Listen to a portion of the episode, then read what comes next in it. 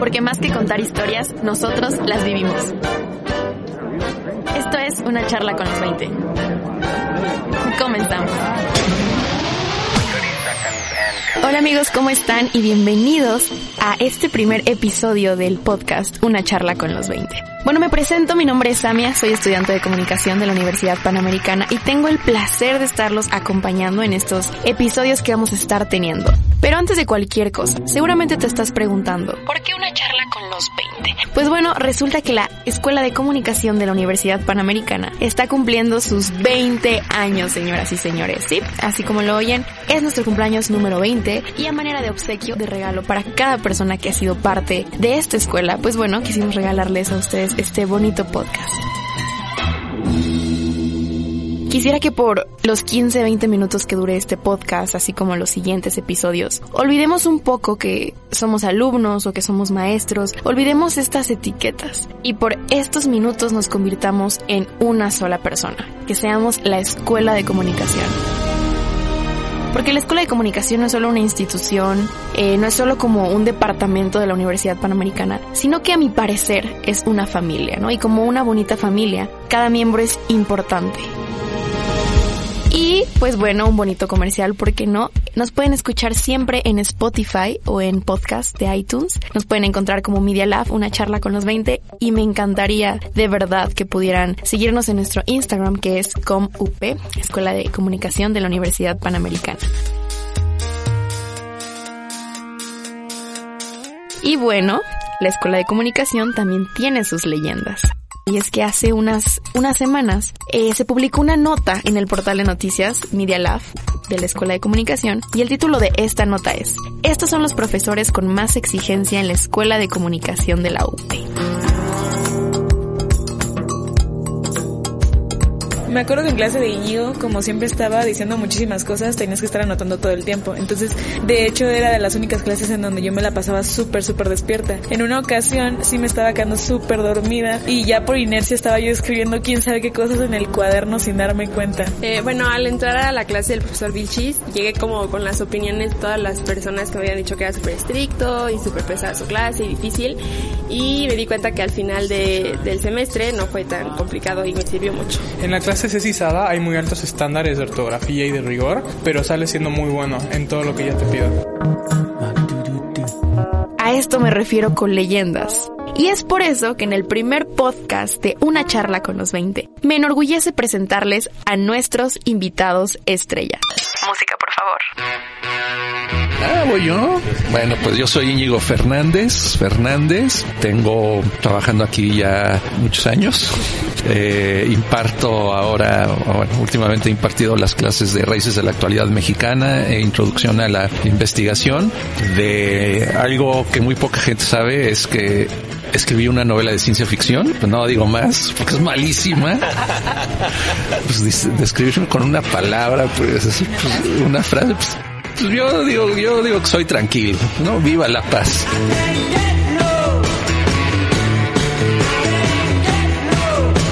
Yo soy Cecilia Sada, eh, doy la materia de ciberperiodismo y también doy comunicación escrita en algunos semestres. Un dato curioso es que soy cinta negra, tercer dan. Practiqué 10 años taekwondo. Yo cuando estuve aquí en la universidad fui seleccionada de la Ciudad de México justamente de taekwondo. Trato de ser una persona todóloga. Tengo tres hijos, eh, doy clases, entonces es un poco complicada mi vida.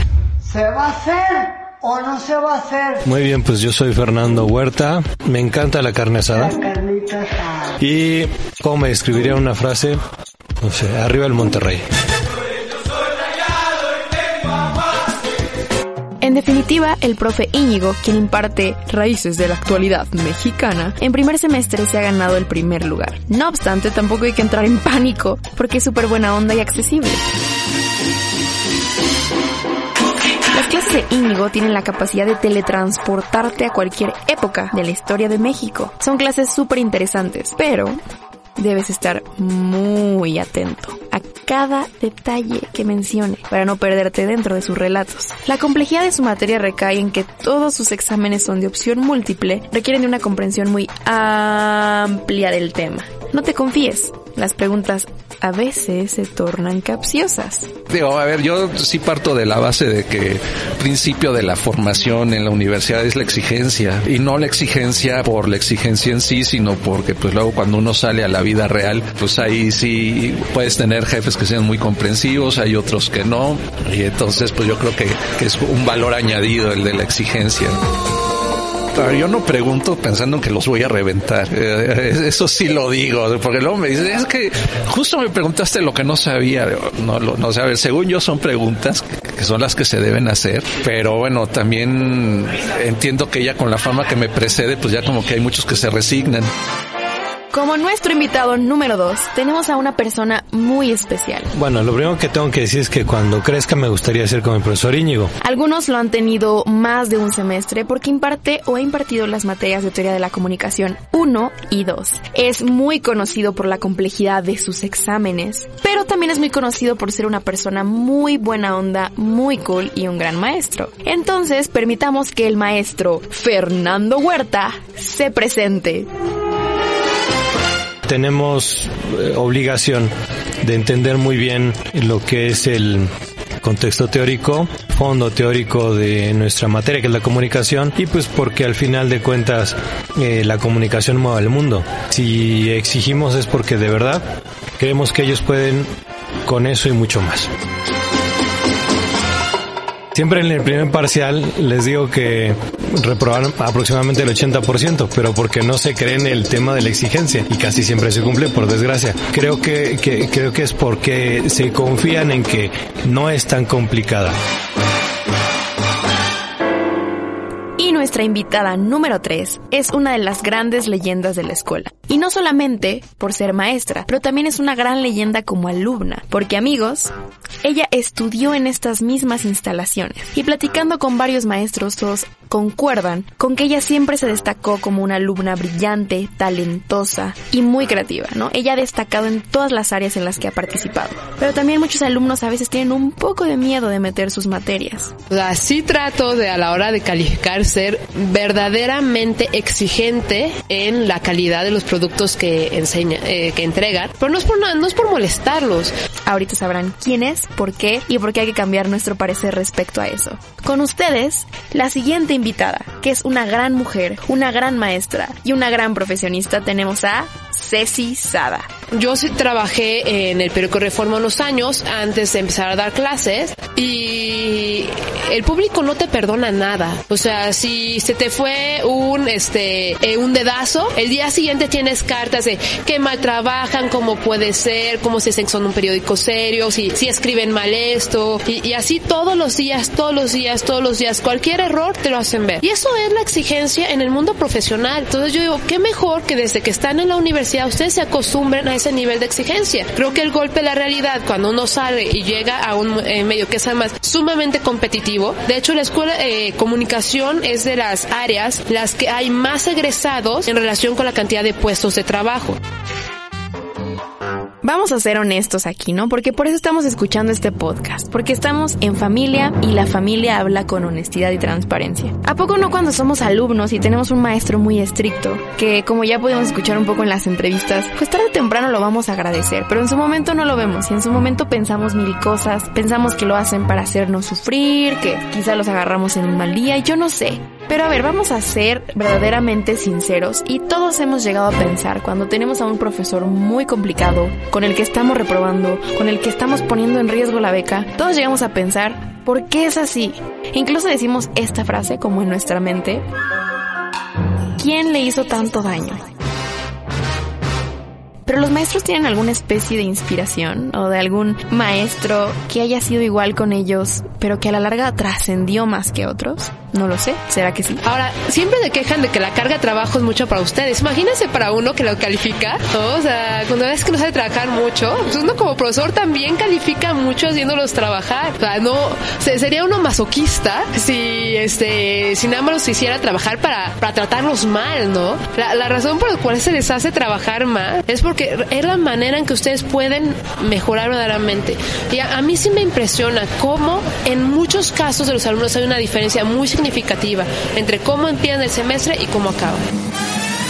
A ver, ¿qué sienten cuando un alumno reprueba su clase? ¿Había que sentir algo? Lo que uno siente es, es pena, a veces por el esfuerzo del alumno que a lo mejor está mal enfocado y muchas veces la verdad es que también por el esfuerzo que hacen los papás para tener a los alumnos aquí que cuesta mucho también. Entonces, por una parte te duele, pero por otra parte es como una medicina, ¿no? Crees que le estás haciendo un bien al alumno a la hora de reprobarlo, explicarle por qué está reprobándolo, decirle, oye, ¿sabes qué? O sea, ve esto como una oportunidad de vida para de aquí adelante. Que los alumnos nos imaginan que cuando nosotros nos calificamos es- es- somos como brujas, ¿no? Nos ponemos el gorro y hacemos y un tache y, otro tache y, y que así, a- así es como muchas veces los alumnos se imaginan que nosotros calificamos. Y pues no, no, no, no es eso, o sea, es totalmente mito. Nosotros somos papás, nosotros fuimos alumnos. Bueno, no sé en el caso del doctor Huerta. no, pero sí es cierto, no, no, o sea, no se, no se disfruta digo, en, en- en lo absoluto, ¿no? O sea, digo, tampoco es que uno se eche al arroyo y diga mi vida es un erial, Sí. pero digo, o sea, no hay gozo en eso, ¿no? Eh, no hay disfrute en eso. Eh, el trabajo, el tiempo que uno se lleva calificando, por lo menos para mí es el tiempo más aburrido como profesor. Pero pues hay que hacerlo, digo, tienes que calificar, pero no, y definitivamente uno no goza eh, eh, haciendo que los demás se la pasen mal. Creo que se la pasan mal porque quieren.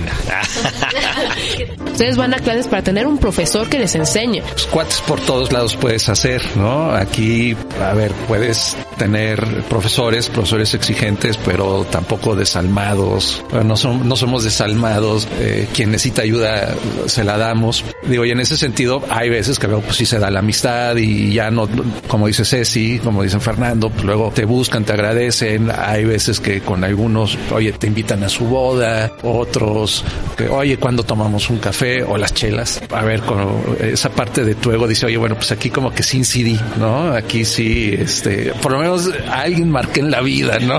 Y eso, pues como profesor también es, digo, es gratificante. En muchos momentos los alumnos dicen, ¿por qué es así, no? O sea, ¿quién le hizo tanto daño? En la secundaria mi maestro de historia era así, eh, muy, muy rudo, pero bueno, ¿no? Y, y en la carrera, mi maestro, mi primer maestro de metodología, Ricardito, este, era duro, duro, duro. Y la bronca en historia es que no había la de me doy de baja y me voy a otro grupo, porque pues éramos 10, entonces no se abría, se abría un grupo por materia, ahí sí te los tenías que echar.